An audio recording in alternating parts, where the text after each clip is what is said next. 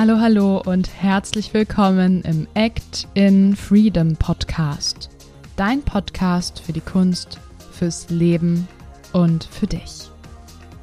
Ich finde es mega, mega schön, dass du heute wieder reinhörst. Mein Name ist Emily Daubner, ich bin Gastgeberin dieses Podcasts und heute sprechen wir über das Thema Achte auf deine Bedürfnisse. Wir schauen, was ich mit Bedürfnissen überhaupt meine, warum es so wichtig ist, dass du sie nicht länger ignorierst, warum wir sie überhaupt zurückstellen und wie du sie letztendlich wieder priorisieren kannst. Lass uns loslegen, ganz viel Spaß.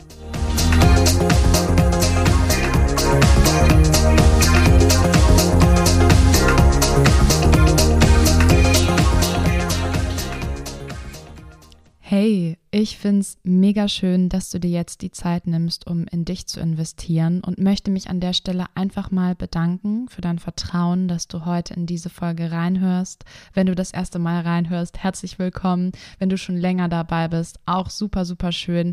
Vielen Dank für deine Unterstützung, für dein Ohr und vielleicht auch deine Weiterempfehlung. Es ist großartig, dass du da bist. Bedürfnisse. Achte auf deine Bedürfnisse. Es ist so wichtig, dass du sie nicht länger zurückstellst. Und ich will jetzt erstmal klären, was ich überhaupt mit Bedürfnissen meine. In jedem Fall sind dort die Grundbedürfnisse inkludiert. Das bedeutet Schlaf, Essen, Trinken, Bewegung. Aber ich meine auch Bedürfnisse wie Werte, die du hast.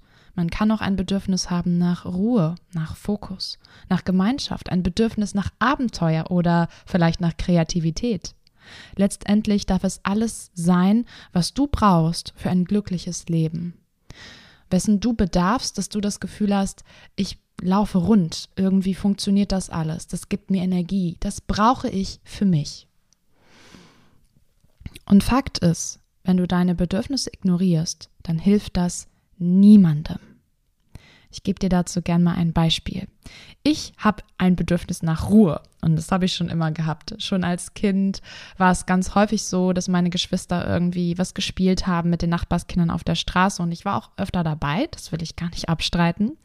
Aber es gab genauso häufig Situationen, da habe ich mich zurückgezogen, habe irgendwie in meinem Zimmer gemalt, ein Hörspiel gehört, was auch immer. Ich brauchte die Zeit für mich, um auch kreativ zu sein, um ja, mich einfach abzukapseln von dem Rest. Ich brauchte Ruhe ja. Und das hat sich bis heute nicht geändert, dieses Ruhebedürfnis, mich immer mal wieder zurückzuziehen, zu reflektieren, Dinge zu verarbeiten, das ist ganz essentiell für mich. Warum ist es essentiell?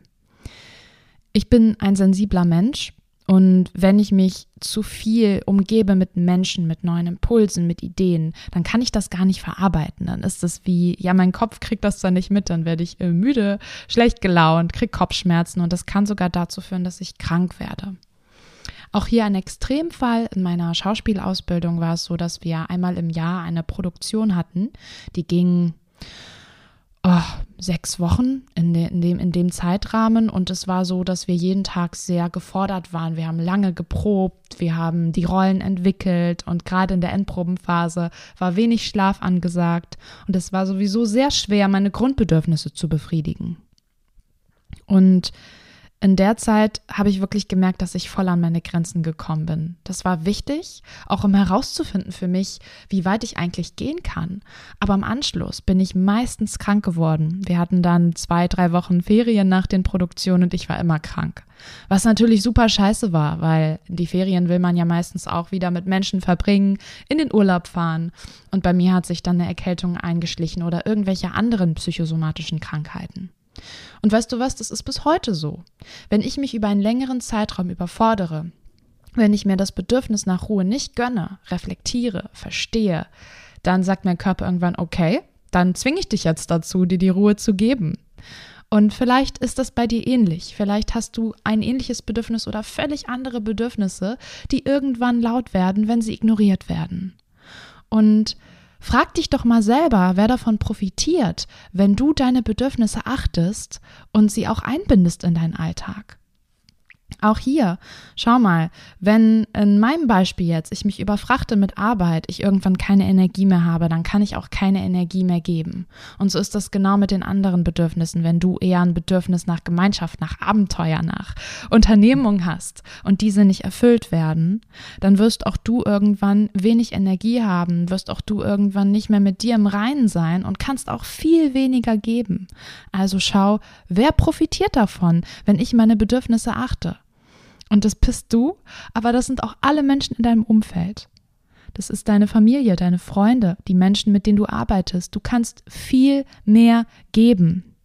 Und das ist so, so wichtig zu verstehen, denn ganz häufig stellen wir unsere Bedürfnisse zurück, weil wir meinen, dass anderes wichtiger ist. Aber letztendlich gehört das zusammen. Das ist wie ein Kreislauf, ja? Und wenn du deine Tanks immer auflädst mit dem, was du brauchst, dann kannst du auch viel mehr geben. Nun zu der Frage, warum stellen wir unsere Bedürfnisse eigentlich immer zurück? Ich glaube, dass das verschiedene Gründe hat und ich möchte hier gerne mal ein paar aufführen. Zum einen ist es ein gesellschaftlicher Druck, dass wir dazugehören wollen, dass wir irgendwie meinen, boah, wenn wir nicht in der Gemeinschaft, in dem Strom mitschwimmen, dann, dann passiert was ganz, ganz Schlimmes. Und das war früher auch mal so. Ganz viele Jahrhunderte zurück war das lebensnotwendig, zum großen Ganzen kollektiv zur Gruppe dazuzugehören. Und wenn du das jetzt weiter interpretierst, dann ist es auch immer noch wichtig. Wir sind Herdentiere und wir brauchen die Gemeinschaft. Aber es geht jetzt nicht mehr darum, deine Ideale und deine Bedürfnisse für etwas aufzugeben, nur damit du zu einer Gruppe dazugehörst, wo du vielleicht gar kein Gefühl zu hast, gar kein Zugehörigkeitsgefühl. Und ich glaube, das ist super schwierig anzuerkennen, dass du einzigartig bist, anzuerkennen, dass du eigene Bedürfnisse, aber auch eigene Fähigkeiten und Stärken hast und dass es voll wichtig ist, die selbst für dich auszubilden. Ein weiterer Grund ist, dass wir funktionieren wollen. Das ist meistens in Kombination mit der Arbeit. Ja, wenn du irgendwie einen stressigen Arbeitsalltag hast, einen Chef oder eine Chefin hast, die Ergebnisse sehen will, ja, die, die dir jeden Tag irgendwie eine To-Do-Liste vors Gesicht legt und wo du weißt, okay, ich muss das jetzt heute abarbeiten. Das ist voll wichtig, dass ich hier äh, Leistung bringe. Und das erzeugt Druck. Und wir wollen dann funktionieren und wir wollen nicht irgendwie mit unseren Wehwehchen auffallen und jetzt eigentlich, weil wir eher ein Bedürfnis nach Rückzug haben oder ähm, nach Abenteuer haben, können wir das jetzt vielleicht nicht ausleben und müssen jetzt erstmal die Arbeit erledigen. Und klar, logisch ist, dass du jetzt nicht jeden Tag zur Arbeit gehst und sagst, okay, ich mache jetzt heute den halben Tag frei, weil ich muss mich erstmal ausruhen. Das geht natürlich nicht von heute auf morgen. Was ich aber meine, ist, dass du für dich erstmal schauen darfst, was, was brauche ich eigentlich und wie du es langfristig auf gesundem Wege in deine Arbeit integrieren kannst. Und dann ist auch ein weiterer Punkt, dass wir ganz häufig denken, dass wir erstmal andere Menschen glücklich machen müssen. Ja, dass wir unsere Bedürfnisse hinten anstellen. Ich sehe das ganz häufig bei Müttern, auch bei meiner eigenen Mutter, die ich über alles liebe. Und ich glaube, dass Mütter das und auch Väter bestimmt ganz viel in sich tragen, dass natürlich erstmal die Kinder glücklich sein müssen. Das ist ja auch wichtig, gerade in den ersten Jahren. Aber langfristig darfst du nicht dich selber hinten anstellen. Es ist ganz, ganz wichtig, dass du auch rund läufst, denn auch hier kannst du dann viel mehr geben als Mutter, als Vater, als Freundin, als Freund. Und ja, das ist, glaube ich, ein Grund, warum wir das dann häufig zurückstellen. Und dann gibt es natürlich noch die Ausnahmesituation, ja, wenn wir irgendwie umziehen, wenn jemand krank wird, neuer Job, diese Ausnahmesituation, wo es wichtig ist zu funktionieren, wo wir erstmal irgendwie voll im Kopf sind und gucken müssen, wie kann ich das alles organisieren. Das passiert uns immer wieder, das ist das Leben und das ist auch in Ordnung so. Ja, nur wichtig ist, dass du es auf dem Schirm haben solltest und dass das keine Dauerlösung ist, dass du immer deine Bedürfnisse irgendwo in Karton packst, in den Keller stellst und noch zwei Decken drüber haust, dass sie gar nicht mehr zu finden sind. Okay, wie können wir denn jetzt unsere Bedürfnisse wieder mehr priorisieren? Ich habe dir vorhin schon die Frage gestellt, dass du erstmal schaust, wer kann denn alles davon profitieren, dass du einen Antrieb dafür hast zu sagen, ey, ich muss meine Bedürfnisse jetzt mal wieder mehr hier aus der Kiste rausholen und anschauen und in meinen Alltag integrieren. Und das ist, glaube ich, ganz wichtig zu Beginn, dass du erstmal diesen, ja, diesen Turning Point im Kopf hinkriegen musst, dass ganz viele Menschen und vor allem du davon profitieren wirst dann kann ich dir sehr empfehlen, dass du einfach mal dir Zeit nimmst und aufschreibst, was dir wichtig ist. Ich finde Aufschreiben deshalb gut, weil du es einfach dann nochmal vor Augen hast, es vielleicht laut aussprechen kannst und es auch bewiesen ist, dass wir da viel mehr eine Verbindung zu haben, als wenn wir das nur im Kopf irgendwie überlegen, weil sich da noch ganz viele andere Gedanken einmischen, wie, naja, habe ich ja keine Zeit für und ähm, jetzt muss ich aber irgendwie dazugehören. Genau eben das, warum wir unsere Bedürfnisse oft hinten anstellen. Deswegen nimm dir mal Zeit, vielleicht wirklich mal ein paar Stunden, kann auch sein, dass dir ein paar Minuten reichen, aber dass du nicht das Gefühl von Druck hast und ich muss jetzt irgendwie schnell meine Bedürfnisse aufschreiben, sondern dass du atmen kannst, dass du Ruhe hast. Vielleicht machst du dir deinen Lieblingssong dazu an und du kannst es jetzt entweder so machen, dass du ganz ungefiltert erstmal aufschreibst, hm, was ist mir denn eigentlich wichtig? Was macht mir Spaß? Was brauche ich, um zu funktionieren? Du kannst aber auch schauen, dass du das auf deine Lebensbereiche aufteilst. Ich weiß nicht, ob dir das Lebensrad etwas sagt. Das kannst du auch gerne mal googeln. Da gibt es ganz, ganz viele Veranschauungen im Internet dazu. Beim Lebensrad ist es nämlich so, dass wir acht Lebensbereiche haben, die uns helfen, auch nochmal genauer zu überprüfen, hey, welcher Bereich braucht denn vielleicht gerade mehr Aufmerksamkeit? Und du kannst natürlich auch hier mal schauen, habe ich unterschiedliche Bedürfnisse in den unterschiedlichen Lebensbereichen. Einige verändern sich bestimmt. Ich glaube aber, dass so Grundbedürfnisse immer gleich sind. Und wenn du das mal machen möchtest mit dem Lebensrad, dann werde ich dir jetzt hier mal die Lebensbereiche nennen. Und dann kannst du für dich schauen, ob du das intuitiv machen möchtest oder eben nach so einem Fahrplan mit dem Lebensrad. Und zwar sind diese acht Bereiche erstens Freunde, zweitens Familie, drittens Freiheit, viertens Gesundheit, fünftens Geld, sechstens Karriere, siebtens Liebe und achtens Spiritualität.